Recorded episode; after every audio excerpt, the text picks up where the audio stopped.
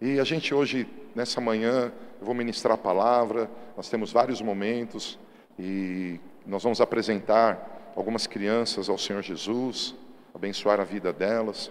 E eu queria compartilhar esse tema com você. A autoridade de Cristo, lute por sua família. Se você está perto de um familiar teu, fala para ele: lute por mim. Teve gente que não falou nada, irmão. Quantos aqui amam a sua família? Lute pela sua família. Tem uma autoridade em Jesus para isso. E eu quero compartilhar um texto bem conhecido, Efésios capítulo 6, versículo 12. Esse texto ele fala que a guerra da minha casa e da tua casa não é uma guerra comum. A Bíblia diz que nesse mundo a gente tem aflições, mas a gente precisa entender que esse mundo que a gente enxerga, esse mundo que a gente discerne, que a gente vive, ele está influenciado sobre o mundo espiritual. Você pode dizer comigo, assim como Deus me abençoa, planeja o bem, a Bíblia diz que o diabo procura matar, roubar e destruir. Mas Deus é tão lindo que para toda morte que o diabo consegue realizar, Jesus tem ressurreição. Para todo roubo que o diabo consegue fazer, Jesus tem restituição. E para toda destruição que o diabo consegue operar, Jesus tem restauração. E alguém aqui tem um glória a Deus por isso. É, nesses dias, 21 dias de jejum, eu estou fazendo um culto em casa e estou transmitindo ele. A gente está chamando de live no Instagram. E hoje de manhã eu fiz esse culto. Eu fui pregar numa igreja ontem à noite. Cheguei em casa, preparei a palavra. Lá para as três e pouquinho a gente foi dormir. Cinco e meia a gente estava de pé para a live. E estamos até agora aqui prontos, cheios de alegria, porque o Senhor renova a nossa força, a nossa paz, amém? E eu fiquei impressionado, porque eu achei que ia ter pouca gente domingo às 6 horas da manhã na live. Chegou a 56, 58. Você dá glória a Deus por isso? A média da semana foram cerca de 90 pessoas. Eu perdi no domingo algumas, mas mas é, o vídeo está tendo muito acesso, muitas pessoas estão é, assistindo e sendo abençoadas. E esse texto, ele fala por que, que a gente está fazendo um live, por que, que a gente está jejuando, por que, que a gente está orando, por que, que a gente pagou o preço de vir aqui em seis cultos e veremos hoje à noite. Por quê? Porque o mundo espiritual é real.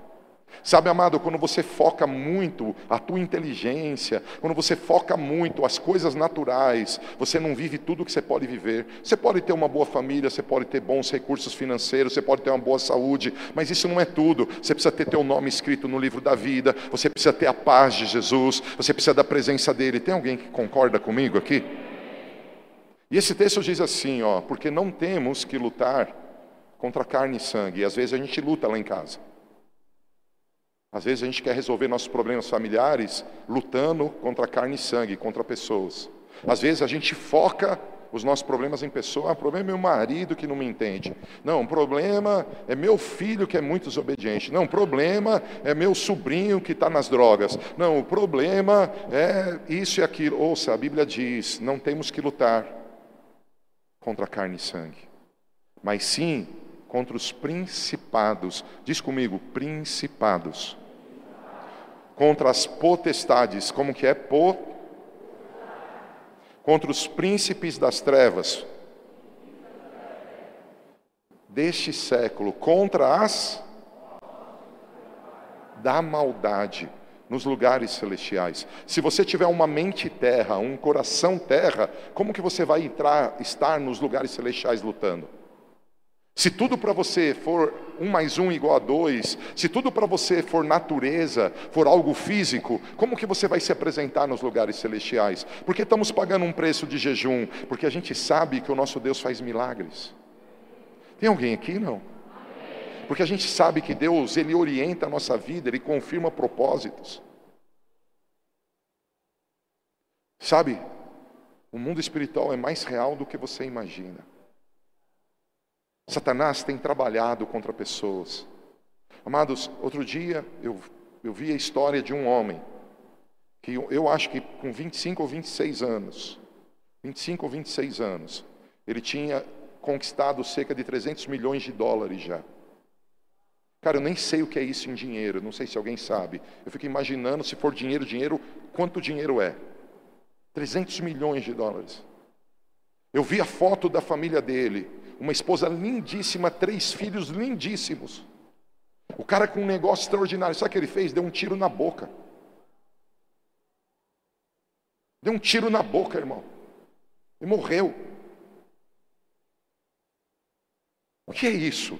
O diabo veio matar, roubar e destruir. Tem gente que não gosta que fale do diabo. Ouça, assim como a Bíblia fala de Jesus, ela fala: esse texto é bíblico. Eu preciso que você defenda a tua família. Eu preciso que você acorde para as entidades que se levantam para tentar interromper você. Às vezes, um problema de saúde, como a minha casa está enfrentando, não é algo natural, é algo espiritual. E se a gente for para a guerra, a gente vence. Tem alguém aí? Não temos que lutar contra carne e sangue. Eu não sei se você já percebeu, não houve um personagem bíblico que foi bem sucedido que não tenha lutado contra pensamentos, contra dúvidas, contra inimigos e contra todo esforço das trevas. Porque comigo e com você seria diferente. Quem quer ser bem sucedido em 2020? A Bíblia diz, o salmista declara, faz assim com o teu dedo. Fala assim: está escrito na palavra que Deus adestra os meus dedos para a guerra. Fala para quem está do teu lado, a promessa de Deus, de Davi para mim e para você, é que a gente coloca um pelotão para fugir. Quem crê nisso? Sabe, esta guerra, a guerra dos reinos, trevas e luz, só terminará na volta de Cristo. Ele nos prometeu sua paz. E sua paz é tão tremenda que ela acontece aqui na terra. A nossa filha está no hospital, mas a gente tem paz. No ambiente de guerra, a gente tem paz. A gente não perde a segurança, a confiança, a alegria. Você está aí? Quem está comigo aqui? Às vezes, o recurso financeiro o recurso financeiro não chega como a gente gostaria. Quem já passou por isso? De não ter o dinheiro que você precisa? Levanta a mão. Quem ficou de mão abaixada, fala para ele, eu empresta aí.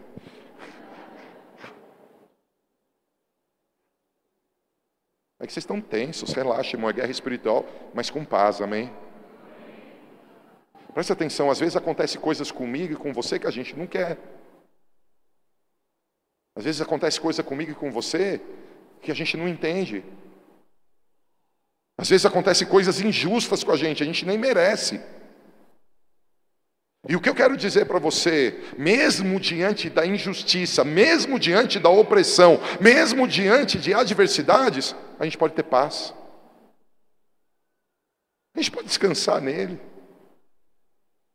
Porque nós cantamos paz, eu encontrei a paz. Por quê? Porque na presença de Jesus as trevas fogem.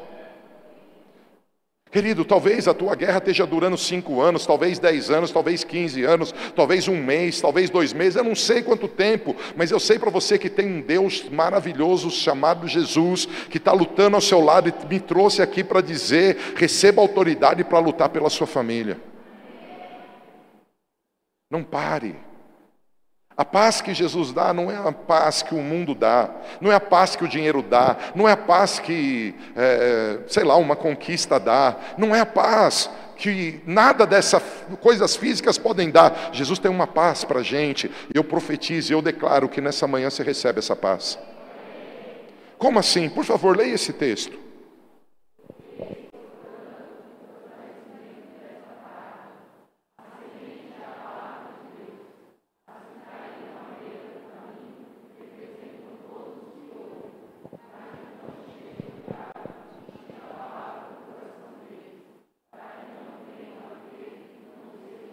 Preste atenção, eu conheço pessoas que conhecem Jesus há 40 anos, há 30 anos, há 50 anos, e nada muda na vida delas. E eles falam assim: Eu não sei porquê, parece que eu sou azarado, parece que Deus não me ama, mas na verdade eles são roubados. Porque tem uma guerra espiritual e toda palavra que Deus lança para essa pessoa, e essa palavra chega nessa pessoa, ela é roubada. E por que é roubada? Porque essa pessoa não tem paz. Essa pessoa, como diz o texto, ela está na beira do caminho, ela está vivendo uma vida muito perto da terra. Terra é terra, são coisas físicas. Então a palavra não produz fruto nessa pessoa. A vida dela é inconstante, ela vem num culto, ela fala, agora chegou minha hora, mas daí tem uma notícia ruim, fala, ah, não chegou nada, os problemas continuam iguais. Ei, existe um Deus grandioso que está aqui, você está aí? Eu quero te ensinar uma das ações do diabo na guerra espiritual. Fala para quem está do teu lado. Uma das artimanhas, fala. É roubar a palavra de Deus do teu coração. Irmãos, eu conheço gente que está na igreja há 30 anos e não tem fé não tem fé para a vitória financeira, não tem fé para a vitória conjugal, não tem fé para a vitória na saúde, não tem fé para vitória nenhuma. Por quê? Porque toda palavra que chegou foi roubada. O diabo rouba a palavra, está escrito na Bíblia, não fui eu que inventei. A nossa luta não é contra carne e sangue. Hoje você está recebendo uma palavra, você tem que defender essa palavra no teu coração até ela dar fruto até você ser um guerreiro, até você ser alguém que ao invés de bater boca em casa, ou bater a porta de casa, ou ficar quietinho num canto triste, ou ficar com pensamentos dizendo que o teu casamento é uma porcaria, ou dizer eu nunca vou vencer, ou se acomodar uma circunstância, você vai perceber que de joelho no chão a casa muda, de mãos levantadas a terra muda, porque existe um Deus que luta por nós. Se essa palavra é para alguém aqui, dá um glória a Deus, vai. A primeira maneira do diabo trabalhar, a primeira maneira do diabo trabalhar é tirar a palavra do nosso coração, porque sem fé nós não vencemos. Então ele tira a palavra, amado, em nome de Jesus, faz algo profético, fala assim: nessa manhã, eu trago de volta para o meu coração toda a aula bíblica que eu tive, eu trago de volta para o meu coração todo o culto que eu participei, toda a leitura bíblica tudo que eu assisti de pregação, eu trago para o meu coração e eu declaro: essa palavra dará frutos. Abre os teus olhos em ousadia, em ousadia diz assim: em nome de Jesus, pelo poder que é dele, eu repreendo o mal e ordeno: não toque no meu coração, fora da minha vida, em nome de Jesus. Se você crê, aplauda ao Senhor. O que você está dizendo? É bem assim, amado. Imagina que o teu coração é essa porta. Uma das estratégias do diabo para vencer a guerra é roubar os princípios de Deus no nosso coração. O diabo arromba a porta, ele invade a porta com circunstâncias que faz com que a gente abra a porta. Mas ele não é, ele não para por aí. Por favor, leia esse texto bíblico.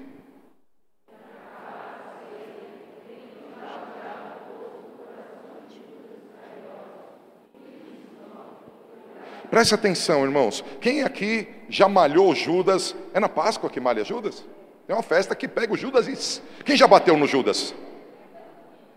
Festa junina? Sexta-feira da paixão. Oh, irmão, cada um malha do dia que quiser, vai.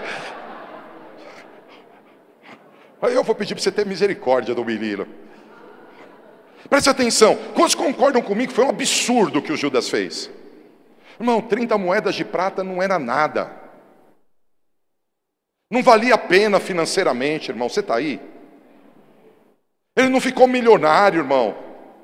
Não foi um dinheiro. Como sabe aquele cara aqui do Brasil que abriu um apartamento e tinha dinheiro? Não era aquele tipo de dinheiro. Aí você falando, então vale a pena quando é muito? Não, não vale a pena nenhum dos dois. Mas eu estou dizendo que é uma doideira. Ele vendeu Jesus por nada. Ele vendeu Jesus muito barato. Por quê? Porque ele fez uma doideira dessa. Foi tão doida a atitude dele, foi tão esquisita a atitude dele. Fala para quem está do teu lado, fala assim: quando ele recebeu o dinheiro, ele se matou. Quem está comigo, hein? Aí alguns dizem da predestinação: ah, mas é que ele foi predestinado, ele nasceu para fazer isso. Para, irmão, Deus não é injusto. Ai, não é verdade. Como não é verdade? Está escrito. Foi o diabo que pôs no coração dele há uma profecia que alguém vai fazer, e o diabo falou: é você o cara, você o cara. Fala para quem está do teu lado. Primeiro o diabo rouba a palavra, depois ele põe engano. Irmão, quem aqui já viu um homem ou uma mulher trocar um casamento maravilhoso por um relacionamento ridículo? Quem já viu? E você fala, que loucura! E a gente acha que é só natural, não é? Não, tem demônio. Tem demônio. Eu lembro um dia que um casal aqui da igreja brigaram e o marido saiu de casa. Ele foi morar com uma outra mulher. A mulher tinha traído, a mulher tinha traído, e ele saiu de casa e foi morar com outra mulher. Aí a mulher se arrependeu quando viu a besteira que traiu, e ele falou: Eu não perdoo. E foi morar com outra mulher. Aí um dia ele me ligou e falou assim: O senhor pode trocar uma ideia comigo? Eu falei: Claro. E aí a gente se encontrou.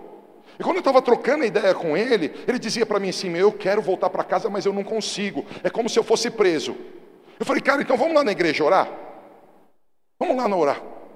Quando chegou na igreja, irmão, eu não tinha orado, eu não fiz nada. Quando chegou na igreja, ele caiu e ficou endemoniado, mão para trás, falando grosso. Crente de 20 anos, você está aí? Você está aí? Sabe aquele negócio que a gente acha que é invenção da Universal? Aquilo é real. Aquela invenção da Bíblia. Fala para quem está do teu lado, expulsão de demônio é invenção de Deus. E se você tem fé, dá um glória a Deus por isso. Porque eu não sei você, eu tinha um monte de demônio também. Graças a Deus fui livre. Mais alguém? Expulsei o demônio dele. Querido, instruir, Pedi, falei para ele pedir perdão, falei para ele voltar para casa, para se reconciliar. E falei para ele, meu, se despede da outra pessoa.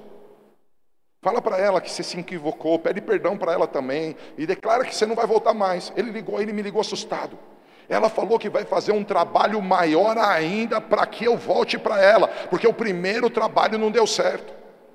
Alô? Tem alguém entendendo alguma coisa aqui? Não? Cara, o mundo espiritual é real, irmão. A gente precisa lutar pela nossa família. O diabo, ele rouba a palavra, o diabo, ele arranca o que é verdadeiro, o que gera fé, e pior, ele põe engano, ele semeia joio, ele joga joio, ele faz com que joio venha na nossa vida. Em outros momentos, ele, diabo, coloca pensamentos malignos, pensamentos equivocados, enganos em nossos corações. Cara, não sei se tem alguém aqui que já pensou em se matar. É um problema emocional? Aconselhamos ir no psicólogo? Certamente. Se for necessário, psiquiatra, se for necessário, tomar remédio, não pode se matar. Ei, mas tem algo espiritual aí também. Você já parou para repreender isso? Apóstolo, onde você quer chegar? A Bíblia tem uma promessa. Pois eu te digo que tu és Pedro, e sobre esta pedra edificarei a minha igreja. Quantos aqui são igreja de Jesus? Quem é igreja de Jesus, levanta a tua mão e diz assim: Eu sou a igreja de Jesus, a noiva de Cristo, o corpo de Cristo, o templo do Espírito. Eu sou a igreja. E a Bíblia diz: Pedro, eu vou edificar uma igreja e as portas do inferno não prevalecerão contra ela. A igreja não, é, ela não pode perder para o diabo. A igreja é vencedora. Se tem igreja aqui, dá glória a Deus.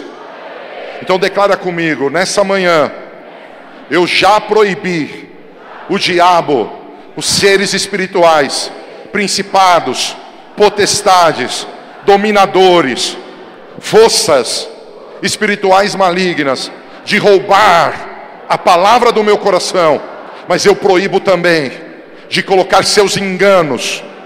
Eu repreendo toda a voz maldita e maligna que coloca sentimentos e pensamentos no meu coração. Eu sou do meu amado e ele é meu. Quem diz amém? Há muitos anos atrás eu usei esse desenho. Eu quero declarar a tua posição espiritual. Efésios capítulo 2, versículo 6. Você está assentado juntamente com Cristo em lugares celestiais. Diz amém. amém. E a Bíblia diz que ao teu redor há anjos do Senhor. Diz amém. amém. Mas a Bíblia diz que ao teu derredor há demônios procurando a quem possa tragar. E essa aqui é uma posição natural e espiritual. Você está numa posição, se você é igreja, você está numa posição de vitória. Anjos estão ao teu lado e demônios estão de olho para ver se consegue te atrapalhar. Você pode ler o que está nessa tela?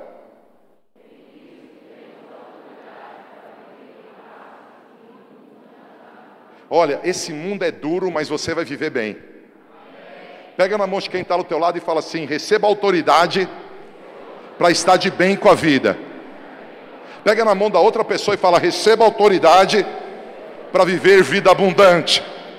Agora pega na tua mão e fala assim: receba autoridade para ser feliz. Quem dá um glória a Deus? A gente pode, mas vamos trazer algumas verdades sobre a guerra espiritual um pouquinho mais. Olha que interessante. Diz o apóstolo Paulo em 2 Coríntios capítulo 2, versículo 10: "E a quem perdoardes alguma coisa, também eu. Porque o que eu também perdoei, se é que tenho perdoado, por amor de vós o fiz, na presença de Cristo, para que não sejamos vencidos por Satanás." Porque não ignoramos os seus ardis. Essa é a nossa posição, mas o apóstolo Paulo está dizendo algo. Se alguém lá na minha casa me ofende, eu perdoo. Se alguém no meu trabalho me ofende, eu perdoo. Olha, se alguém na minha caminhada me critica, me trai, me faz uma ofensa, eu perdoo. E por que eu perdoo? Porque eu não ignoro as guerras espirituais, eu não ignoro o ardis do diabo. Eu estou numa posição de vitória, o anjo está do meu lado e o diabo está fora. Eu estou protegido, mas para que eu não seja vencido, para que o diabo não toque na minha vida, eu não, ó, como ele diz, para que não sejamos vencidos. Apóstolo Paulo, um dos maiores autoridades da Bíblia pós-Cristo, um homem ungido de autoridade, ele fala assim: Eu perdoo. Olha para quem está do teu lado e fala assim: E você? Irmão, perdoar não é chorar, não é dar beijinho. Perdoar é liberar de um erro.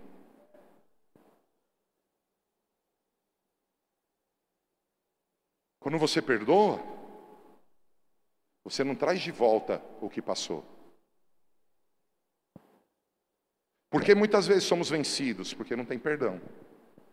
Porque muitas vezes a nossa casa entra em problema, porque a gente não perdoa a gente. Irmão, preste atenção. Eu não sei você, eu erro ainda, mais alguém? Há pessoas que estão aqui, e eu te falo pela fé daquilo que Deus falou no meu coração para essa manhã, que não se perdoam. Querido, eu já errei. E não foi poucas vezes, foram muitas. Eu preciso aprender a me perdoar. Porque se eu não me perdoo, cara, como que eu vou conseguir perdoar minha esposa, perdoar meus filhos, perdoar as pessoas que nos machucam? Fala para quem está do teu lado. O perdão é uma das maneiras de você proteger teu coração, para que o diabo não roube a palavra e não coloque os seus enganos. Uma pessoa estressada, irritada, magoada, ela está vulnerável a cair nos enganos do inferno e perder o poder da palavra. Você pode ler? Fala para quem está do teu lado. A Bíblia diz que você não pode dar lugar ao diabo. Como dar lugar para o diabo? Não perdoando é um exemplo.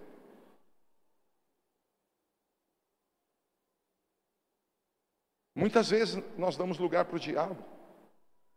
Eu não sei se os irmãos, as irmãs fizeram isso um dia, mas eu, quando era novinho, tinha briga na escola. Alguém viu briga na escola? E tinha uns, umas pessoas que eram boas para fazer a briga acontecer. Tinha um menino do lado bravo com o outro, aí ele punha a mão e falava assim: quem é homem, cospe aqui. Quem viu isso? A hora que o cara cuspia, tirava a mão, pegava o pé, brigava. Alguém viu isso? O diabo faz isso, cara. Ele entra na tua casa, está tua mulher aqui, está você aqui. E aí? Ela está te respeitando. Todo homem precisa de respeito. Aí ele fala para ela: Ele não te ama. Toda mulher precisa de amor. É a base para um relacionamento conjugal feliz. Amor para ele, respeito. Desculpa, amor para ela, respeito para ele. Aí ele faz. O que o diabo está fazendo? Ele está pondo a mão e fazendo um contra o outro. Irmãos, ao invés de ficar um contra o outro, dá a mão e vamos para cima do diabo. As coisas vão mudar. Aí alguém pode estar tá falando, cara, então essa igreja aqui põe toda a culpa no diabo. Não, irmão, você está vindo em um culto que eu estou especificamente falando de guerra. Tem coisa que o diabo não tem nada a ver com isso. Você está aí? Só que hoje eu estou pregando dele. Não faça da minha pregação a minha doutrina de vida nem de fé. Você está comigo? Eu sei que tem problemas que é problema que nós arrumamos. Mas, e a gente prega aqui, mas hoje eu estou te mostrando algo que a Bíblia diz, não pode dar lugar. Olha o que diz a Bíblia, você pode ler?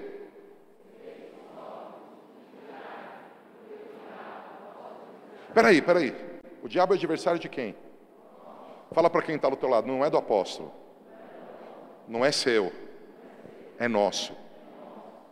Irmãos, tem gente que é tão ingênuo que fica assim, não, o diabo não tem, ele não vai mexer comigo, eu não fiz nada. É esse pastor aí que fica falando de guerra espiritual. É esse pastor aí que ficou orando de madrugada. É ele que o problema é dele com a guerra. Não, irmão, todo mundo aqui tem guerra. A Bíblia diz. Tudo que a Bíblia diz, diz comigo assim, ó. Eu sou tudo que a Bíblia diz que eu sou. Eu tenho tudo que a Bíblia diz que eu tenho. Fala para o teu lado, para quem está do teu lado com o melhor sorriso domingo de manhã, fala assim: você tem um adversário. e a Bíblia deixou claro que é o diabo. Não tem como fazer paz. Paz, diabo. Eu, você, fazer, vamos fazer um acordo, diabo. Não rola, irmão. Porque mesmo quem é satanista e faz aliança com o diabo, ele destrói, ele mata, ele rouba. Sede sóbrios, vigiai, porque o diabo, vosso adversário, anda em derredor, bramando como um leão, buscando a quem possa tragar. Lembra, essa é a tua posição. É assim que Deus estabeleceu. E por que Ele estabeleceu isso? Porque Ele te dá uma paz que é extraordinária. No campo da guerra a gente pode viver essa paz.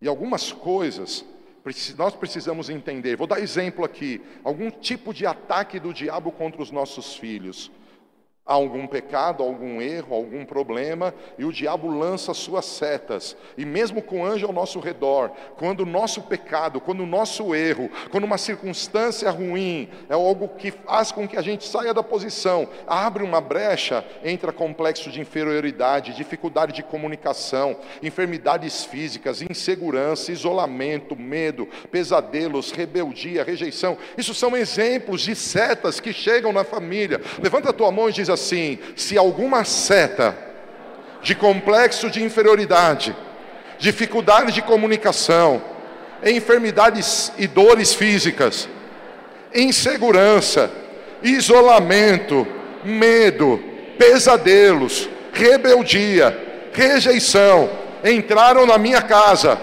eu quebro o efeito dessas setas e ordeno que toda, tudo aquilo que frutificou por essas setas, seque agora, em nome de Jesus. Quem diz amém?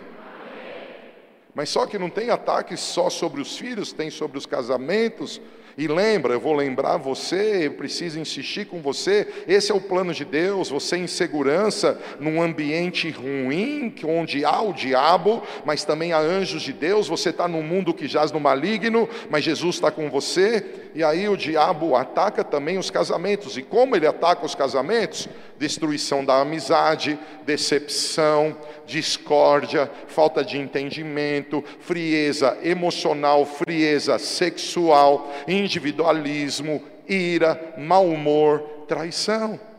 São setas que atacam um casamento. Mas, cara, como é bom saber. A palavra de Deus diz que Jesus veio, diz comigo, Jesus veio para buscar e salvar o que se perdeu, mas ele veio também para destruir as obras do diabo. Aí eu vou para João 14, diz comigo, João 14 é forte. E lá em João 14 está escrito assim, igreja: que aquele que crê no Senhor fará as obras que ele faz. Ele veio destruir o diabo, as obras do diabo, e fará ainda maiores. Por isso, levanta a tua mão comigo e fala assim: por isso hoje eu posso destruir a destruição da amizade, a decepção, a discórdia, a falta de entendimento, a frieza, o individualismo a ira, o mau humor, a traição, em nome de Jesus. Alguém crê no que Deus está fazendo aqui? Posso fazer uma pesquisa? Quem está sendo abençoado aqui hoje? Eu sei que Deus planejou essa palavra para essa manhã. Por que Ele planejou? Porque não era essa palavra para essa manhã. Não é o que estava planejado. Eu cheguei em casa perto da meia-noite, eu não posso dizer exatamente, e ouvi do Senhor, cara, você precisa mudar a pregação. O Senhor já tinha falado comigo algumas coisas na tarde e na ida à igreja que eu estava indo. O Senhor disse: equipa a tua igreja com poder para que hoje ela vença, porque muitas coisas minhas vão ser liberadas para a família nessa semana. Você está aí? Eu queria como testemunho, eu queria como testemunho, tem alguém entre nós, você estava vivendo uma vida familiar destruída ou problemática, e Jesus fez um milagre, a tua vida familiar está boa? Eu levanto a minha mão. Quem mais levanta a tua mão? Olha para o lado, há pessoas aqui que vivem milagres. Ele pode fazer um milagre na tua família. Quem diz amém? Então eu te mostro como vencer a guerra? Como a gente pode vencer a guerra? Olha o que diz a Bíblia. E eu, quando o vi, caí aos seus pés como morto. E ele pôs sobre mim a sua destra, dizendo-me: Não tenha medo, não temas. Eu sou o primeiro e o último, o que vive. Fui morto, mas aqui estou. Eu vivo para todo sempre. Amém. E tenho as chaves da morte e do inferno. Quantos querem vencer toda a guerra contra a tua vida? A imagem que você tem de Jesus é chave. Lembra, o perdão e a paz são importantíssimos, mas a visão que você tem de Jesus é a chave. Quem é Jesus para você? Eu achava que Deus era um ser bravo, tipo um cara de autoridade num trono, zangado, que ficava procurando os meus pecados para me castigar. Eu tinha essa imagem dele. E por que eu aprendi isso? Porque quando eu era menino, criança, e eu fazia alguma coisa errada, minha mãe dizia: Vai orar, menino. A oração era punição. A oração era punição.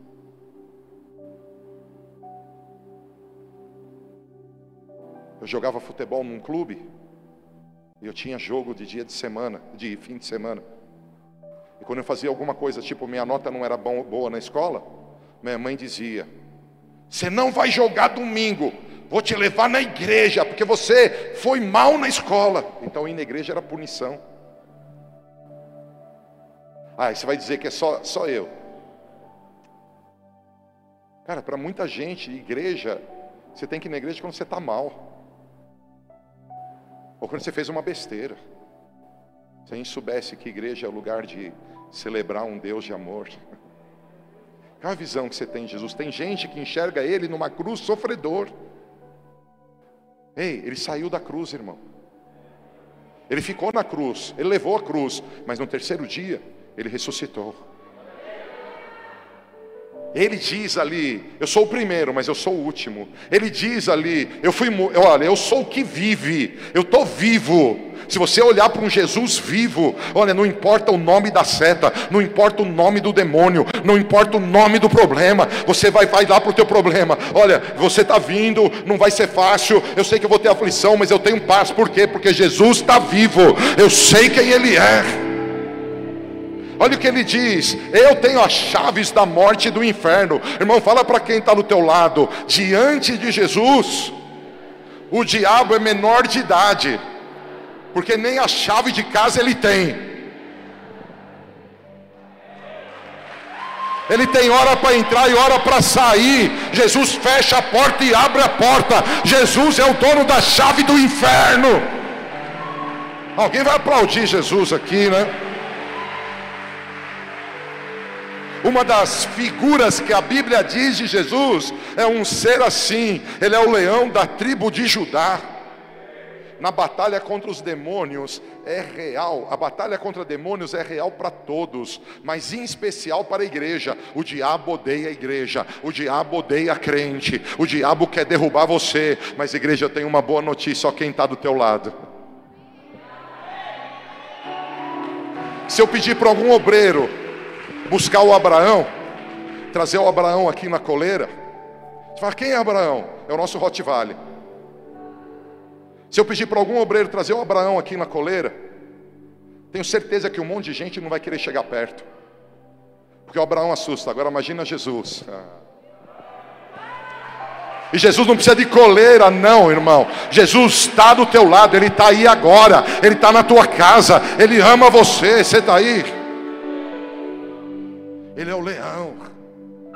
O problema é que a gente, por ser terra, terra, terra, terra, e não ser sobrenatural, céu, a gente só vê o físico, a gente não vê o sobrenatural. A gente não percebe os intrusos espirituais e a gente não percebe o rei da nossa história. Para vencer a batalha, só sobre o comando de Jesus Cristo, só sobre o comando do nosso general, pois Ele é o Rei dos Reis e Senhor dos Senhores. Quem está comigo? Eu vou continuar a pregação, mas eu vou pedir para Camila me ajudar. Eu vou continuar, em alguns minutinhos eu vou continuar. Mas antes dela assumir a palavra aqui, eu vou pedir para você ficar de pé um minuto. Você já vai sentar, um minuto, fique em pé comigo. Levanta a tua mão e diz assim: Ele é o Alfa, Ele é o Ômega, Ele é o princípio, Ele é o fim. Jesus é real, Ele está aqui, Ele me ama e Ele está me dando autoridade para viver uma história linda e gloriosa. Quem diz amém? Fica de pé um pouquinho. Eu queria perguntar se tem hoje alguém entre nós que teve uma enfermidade grave, que os médicos disseram, não tem o que fazer, Jesus te curou. Tem alguém aqui que passou por isso? Eu sei do meu filho, eu queria saber, tem ali um irmão, glória a Deus pela vida dele. Tem o meu filho ali, eu não vi, perdão. Tem uma irmã querida ali. Eu queria saber se tem. Ah, tem mais? Tem ali uma irmã, tem uma outra irmã linda ali, tem um irmão lá no fundo. Quem é que pode aplaudir Jesus pelos milagres que ele faz? Preste atenção.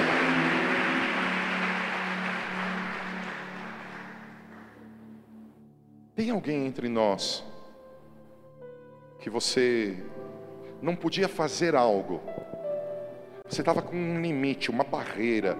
Quer seja assim, tipo, é, ter um emprego, ter um filho. Tinha uma barreira para você produzir algum fruto. E Jesus fez você produzir esse fruto. Tem alguém entre nós? Levanta a tua mão. Há pessoas. Eu, eu peço para você olhar à volta. Há pessoas dizendo. Eu vi ali a, a Leia Débora. Não podiam ter filhos. Hoje tem um menino tão lindo. Eu não vi ele dançando hoje, ele lutar. Ah, tá lá salia. Ele veio aqui dançar com o paninho. Ele, ah, olha. Não podia ter filhos e Deus fez. Quem está aí?